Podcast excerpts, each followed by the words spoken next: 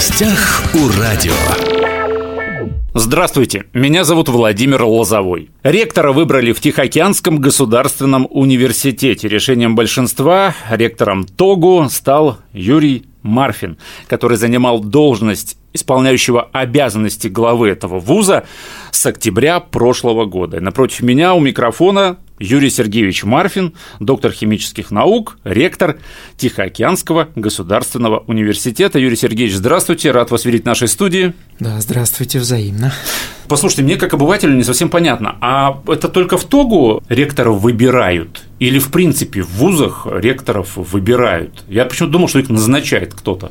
Большинство университетов выбирают своих руководителей, за исключением федеральных университетов, правительственных университетов и отраслевых университетов.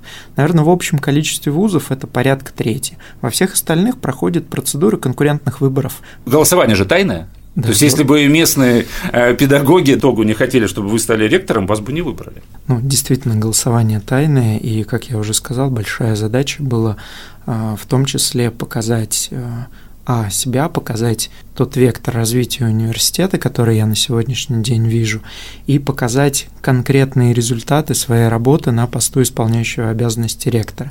И мне хочется верить, что именно по итогам реальной деятельности, которую мне удалось показать в течение этих а, месяцев, когда я исполнял обязанности ректора, вот они привели коллектив к тому, что мне можно на следующие пять лет доверить развитию университета. Вы никогда раньше не были ректором. Это тот случай, когда от таких предложений не отказываются или как? Ну, стать исполняющим обязанности, имею в виду, в октябре, когда вам поступило предложение. До этого я действительно длительное время работал в должности проректора угу. университета Ивановского, откуда я, собственно, родом, занимался развитием а, научных исследований, инновационной деятельности университета, аспирантуры международной деятельности. Поэтому внутренняя готовность я, скажем так, не понаслышке знаю и руководил большим количеством направлений работы в университете. Ну и, во-первых, а, нужно куда-то расти, во-вторых, это очень интересная, очень важная, очень большая задача для развития, которую просто хочется попробовать решить. ТОГУ – это хороший университет, который нужно сделать еще лучше, показать все то а, хорошее, что в нашем университете есть, развить это и показать это абитуриентам для того, чтобы они выбирали наш университет для получения высшего образования, а, активизировать еще дальше развитие научно-исследовательской деятельности, коммуникацию с партнерами, индустриальными партнерами. Вот это тот спектр задач, которые нужно решать. А с вашим приходом за эти полгода что уже изменилось в ТОГУ? Одна из первых действительно задач, действий, которые мы сразу стали делать, это более плотное взаимодействие с заказчиками наших выпускников. Я искренне верю, что подготовка грамотного специалиста невозможна без взаимодействия с его последующим работодателем. Вы про целевой набор сейчас? Я не только про целевой набор, а я в целом про то, чтобы большее количество времени дать возможность обучающемуся университету посвятить работе вместе с работодателем, посвятить работе над задачами потенциального работодателя, ну или хотя бы отрасли. И большее количество времени студента посвятить в целом работе по профессии. Вот сейчас, уже с сентября, мы вводим такой инструмент обучения студентов, как общая проектная деятельность под э, задачи будущей профессии. Как это выглядело раньше? Студент, абитуриент поступает в университет на первом курсе, и у него начинаются общие базовые дисциплины. Как правило, это первый год. И уже где-то со второго, а то и с третьего года начинаются профильные дисциплины, посвященные там, той профессии, куда приходит э, э, сам студент. Появляется разрыв Например, человеку на этапе приема говорили, поступайте к нам, вы будете заниматься рекламой, связями с общественностью, и мы подготовим из вас классного специалиста в этом направлении. Человек поступает, но на первом курсе у него нету дисциплин и нету связи с профессией рекламы и связи с общественностью. И это неправильно. У ребят теряется интерес к профессии, теряется интерес к обучению. Мы хотим эту ситуацию поменять, чтобы уже на первом курсе ребята какие-то свои первые проекты, иногда пусть учебные, но все-таки профессионально ориентированные, делали в университете. Я Но верю, это не в ущерб общеобразовательным предметам. Ни в коем Просто случае. перестроить немножко Мы систему, немножко да? перестраиваем, угу. да, а, принципы образования, там усиливаем проектный подход, проектную логику в образовании, а, усиливаем взаимодействие с профильными кафедрами, которые будут подхватывать ребят на старших курсах, чтобы они знакомились с ними уже на первом курсе, чтобы индустриальные партнеры могли знакомиться с ребятами уже на первом курсе.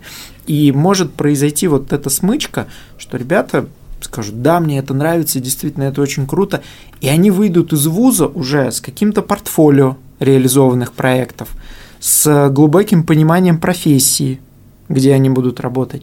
И в пределе, вот как я говорю индустриальным партнерам, всегда существует время на адаптацию выпускника на рабочем месте. Оно всегда есть. Только оно может происходить, и, как правило, сегодня происходит после того, как выпускник получает диплом. Дальше он трудоустраивается и начинает адаптироваться на рабочем месте, куда он трудоустроился. Я предлагаю перенести это время – на этап обучения студента, чтобы человек смотрел, где он может работать, хм. может быть, нашел уже работодатель. И выходя из э, университета с дипломом, он, по сути, пришел, переложил свой диплом в кадровый департамент того места, где он будет работать, и занял уже там, сел на тот стул, к которому он даже привык, потому что успел поработать на предприятии до этого. Вот это идеальная история, связанная с подготовкой кадров. Правильно ли я вас понял, что больше или, может быть, не больше, а, по крайней мере, равное значение а, уделять не только теории, но и практике во время обучения? Абсолютно верно. Вообще же студенты ТОГУ, они все выходят на практику, да? Да, вы правы. Практическая подготовка существовала и существует, но в дополнение к этой практике, которая обязательно в рамках uh-huh. образовательной деятельности, мы вот предлагаем ребятам еще несколько инициатив, которые, в, которые, в рамках которых они бы могли познакомиться со своей профессией. В дополнение к своей основной образовательной программе, вот сейчас мы стали по Дальнему Востоку операторами тренингов предпринимательских компетенций. Угу. И наша задача сейчас заключается в том, чтобы достаточно большое количество студентов по ДФО обучить предпринимательским компетенциям. Не только ради того, чтобы все они стали предпринимателями, сами самозанятыми, открыли ИП или ООО свое, но для того, чтобы в них появилась вот эта тема, связанная с предприимчивостью. Предприниматель – это же не обязательно коммерсант, бизнесмен, это предприимчивый человек. Вот это то дополнение, которое сегодня ТОГУ предлагает своим студентам, а так как мы центр по всему макрорегиону, то есть студентам других университетов Хабаровска и других э, регионов, и Приморья, и Еврейской автономной области, и Магаданской.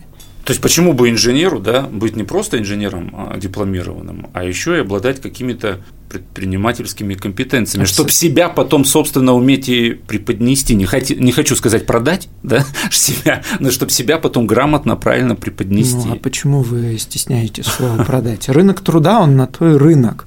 И выпускник, он на этом рынке конкурирует.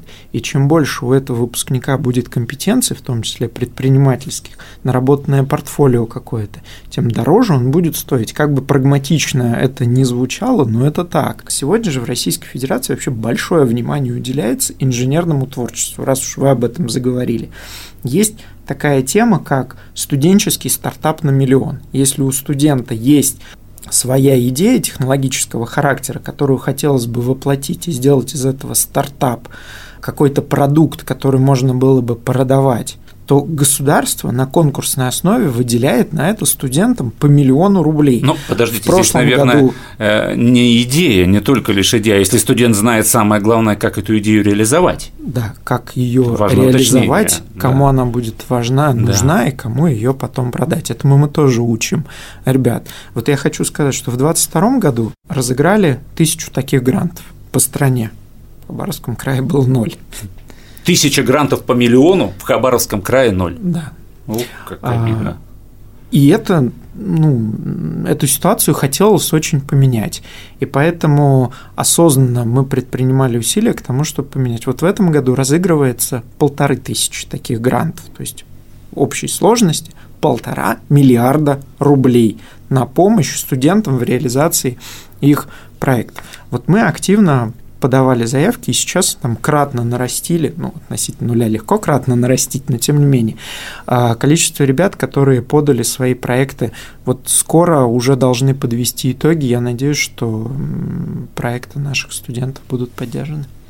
Я думаю, у ТОГУ сейчас очень э, хорошая возможность набрать абитуриентов, потому что, мне кажется, очень многие понимают, что стране нужны квалифицированные инженеры. Даже черчение в школы вернули, да, сентября. Это же не просто так. Сейчас начинается приемная кампания. Что бы вы хотели сказать потенциальным студентам? Ну, первое, базовое, на самом деле, хотелось бы сказать э, абитуриентам, чтобы они выбирали сердцем, но с холодной головой. И я ни в коем случае не хотел бы агитировать всех 100% поступать, например, на инженерные и технические специальности.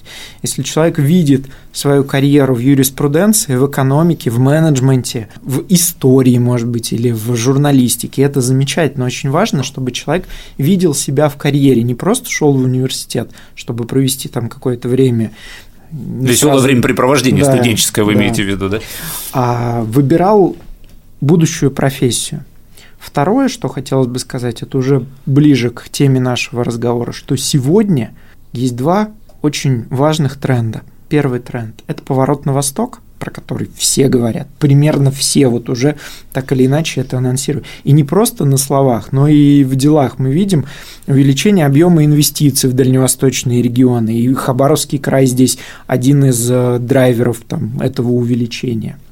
И в этой связи сейчас и в горизонте нескольких лет, 4, 5 и дальше, нужны будут люди, которые умеют работать с Востоком, со странами АТР, которые знают специфику. Это вот возвращаясь к экономике, к юриспруденции. Давайте забудем, пожалуйста, про мировое право. У нас сейчас, ввиду геополитической ситуации, есть совокупность национальных юридических систем, и их нужно знать. И мы вот учим, например, работе в правовой системе Китая. Очень Это очень интересно. важно, чтобы а, привлекать в дальнейшем больше а, там, бизнесов, больше партнерств с Китаем, чтобы элементарно таможню легче было пройти с товарами китайскими в Россию или с российскими товарами в Китай. Лингвистика – это очень важно. Китайский язык сразу дает на любом направлении подготовки плюс к зарплате. На Дальнем Востоке так точно. Это первое. А второе, о чем очень активно сейчас говорят, и это подтверждается и тоже реальными делами, это та самая импортонезависимость. Нам нужны свои суверенные отечественные технологические решения. Нужны сейчас и точно нужны будут в горизонте а, длительного времени вперед. Отсюда, например, 603 постановление правительства Российской Федерации, там прямо отрасли закреплены, которые вызывают наибольший интерес сегодня для Российской Федерации. Э, строительство, машинное и станкостроение, фармацевтика, химия, химические технологии, инженерия, э, микроэлектроника, ну и так далее. И для этого всего нужны инженеры – Инженеры, которые способны не просто обслуживать иностранные станки, например, но инженеры, которые способны свои станки создавать. Мы этому учим. Сейчас вот открыли очень интересное направление, связанное с аддитивным производством развиваем промышленный дизайн. То есть нужны люди, которые умеют проектировать новое. Мы этому учим, и я уверен, что это точно будет востребовано в а, ближайшем горизонте. Но, собственно, для этого перестраиваем сегодня университет. Вот э, в Тогу, там кампус, который на Тихоокеанский, там написано Политехнический институт. Ну, политен у нас. Политен. В Хабаровске назвали всю жизнь политен. А, вместе с тем, долгое время были отдельные факультеты, которые готовили специалистов э, инженерного и технологического профиля. Вот сейчас, с 1 сентября, в университете мы продолжаем свою жизнь в формате семи больших институтов отраслевых университет в формате семи институтов. Один из них – это Политехнический институт. Мы таким образом немножко историческую справедливость э, восстанавливаем. А второе – мы реально готовим специалистов, которые смогут решать разные задачи – в области техники и технологий. Мы всем специалистам инженерного профиля будем давать знания и компетенции в сфере IT. Сегодня инженер без IT, ну, это нельзя не затронуть межвузовский кампус. Во-первых, как бы нам объяснить радиослушателям, что это такое? Я уверен, что очень много людей вообще не понимают, о чем речь идет, что такое межвузовский кампус, самое главное, зачем он нужен и ради чего это делается. Сам кампус будет располагаться на территории, которую сегодня занимает в том числе Тихоокеанский госуниверситет, Университет экономики и права. Кампус – это новая инфраструктура, да, ну, визуально это новые помещения, новые лаборатории, новые учебные корпуса, новые комфортабельные а, общежития, новый физкультурно-оздоровительный комплекс, да, самого современного уровня. Там даже бассейн планируется, да, 50, 50 метровый, я его жду очень долго, когда он появится. Олимпийский бассейн, но это да, тоже очень важно, потому что спорт неотъемлемая часть а, студенческой жизни. Так вот, это инфраструктура, которая минимальной задачей будет сама по себе привлекать к нам в Хабаровский край а, дополнительно абитуриентов из других регионов и будет мотивировать ребят из Хабаровского края оставаться здесь для получения высшего образования. Ну, давайте будем говорить откровенно. Там, где появляются кампусы, простой пример, Дальневосточный федеральный университет, когда там появился кампус, это стало началом ну, некой трансформация образования Приморья. Это не просто локация. В кампусе должна появиться новая наука, то есть задача стоит нарастить в Хабаровском крае объем научных исследований в первую очередь в интересах реального сектора экономики. Поэтому в кампусе появится технопарк, например. Техно... Лаборатории. Даже не лаборатории, а уже какие-то тестовые производства, которые позволят связать университет, который чаще про фундаментальную науку, студентов, которые в стенах университета находятся, и реальных отраслевиков, реальных производственников. Одним будет интересно какие-то свои маленькие производства там технологические линии поставить в этом технопарке, чтобы отрабатывать новые гипотезы, отрабатывать новые продукты, отрабатывать новые там, технологические режимы, например. А студентам будет это интересно, потому что они, не отрываясь от образования, не надо никуда ехать. А Дальний Восток – это обычно, если ехать куда-то, то очень далеко. Ну, территории очень большие. Так вот, они смогут сразу попробовать себя в тех самых производствах. Таким образом, Задача кампуса – это чтобы э, на территории Хабаровского края появилось больше интересных новых научных направлений, а те, что существуют сейчас, усилили свои позиции и на российском уровне, и на международном уровне. Второе, чтобы за счет вот этой кампусной инфраструктуры появлялись новые образовательные а, программы. Программы межвузовские, когда берутся лучшие компетенции – преподавателей разных университетов, и на основании этого строится новая программа по подготовке специалистов, которых раньше не было. Для того, чтобы было удобно привлекать на территорию региона в рамках академических обменов там, представителей научных школ других университетов Российской Федерации, а иногда из зарубежья, чтобы к нам чаще люди приезжали на какие-то стажировки, там, короткие или более длительные. И это тоже все усилит э, наши научные позиции. Вот. То есть создание межвузовского кампуса э, в Хабаровске – это не только про образование, это про науку в Абсолютно том числе. верно. Нет и не будет ни одного кампуса мирового уровня, в котором бы не велись научные исследования мирового уровня.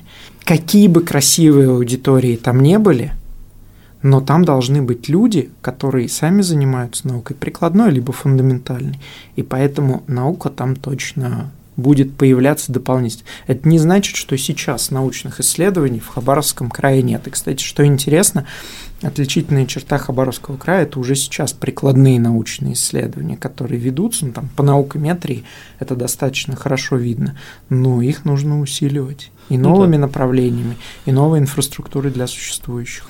Я вас поздравляю еще раз с тем, что вы избраны ректором Тихоокеанского государственного университета, вуза с таким большим бэкграундом, с таким очень плотным, хорошим фундаментом. Как-то вот ваш взгляд на то, каким должен быть э, ТОГУ, э, то, каким должно быть высшее образование, мне это очень нравится. Я думаю, что с таким взглядом у ТОГУ очень большое будущее. Желаю вам успехов на новом, так сказать, рабочем месте. Желаю Тихоокеанскому государственному университету очень умных, пытливых первокурсников. Да, спасибо большое за такие теплые пожелания. Действительно, университет живет преподавателями и студентами. И моя основная задача сделать эту жизнь более комфортной и более нацеленной на результат. Вот ради этого работаем. Сегодня у нас в студии был Юрий Сергеевич Марфин, доктор химических наук, ректор Тихоокеанского государственного университета. Юрий Сергеевич, спасибо, что пришли, нашли время. Спасибо. Уважаемые друзья, все записи наших интервью на подкастах. «Восток России» представлен во всех разрешенных социальных сетях. Всем самого хорошего. В гостях у радио.